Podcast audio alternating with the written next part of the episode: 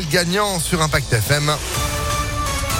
C'est juste après euh, la météo, toujours perturbée. Et puis l'info immédiatement avec euh, Florian Lafont. Bonjour. Bonjour à tous. Bernard Cazeneuve claque la porte. L'ancien ministre de l'Intérieur a annoncé hier quitter le Parti Socialiste après l'accord trouvé entre le PS et la France Insoumise pour les législatives.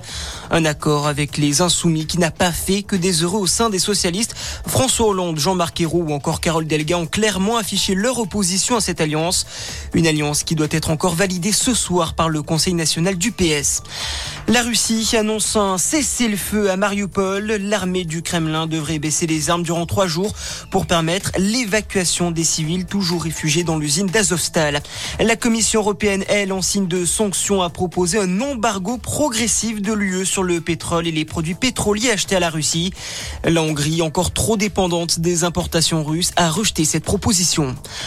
Retour en France, Nordal Lelandais serait-il impliqué dans une autre affaire de meurtre? Une lettre anonyme écrite par quelqu'un qui se présente comme étant son ancien ami révèle que le tueur en série aurait lâché ses chiens sur un homme aux abords d'un foyer pour adultes handicapés en Isère en 2012. Les enquêteurs ont alors fait le rapprochement avec le décès de Loïc Guérin, un autiste de 43 ans retrouvé mort en pleine forêt.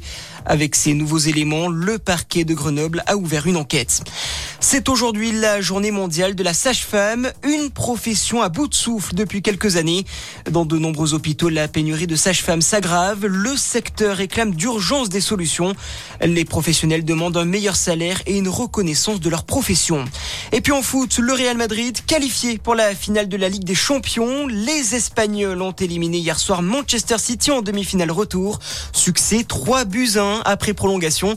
Le Français Karim Benzema inscrit le troisième but pour les madrilène.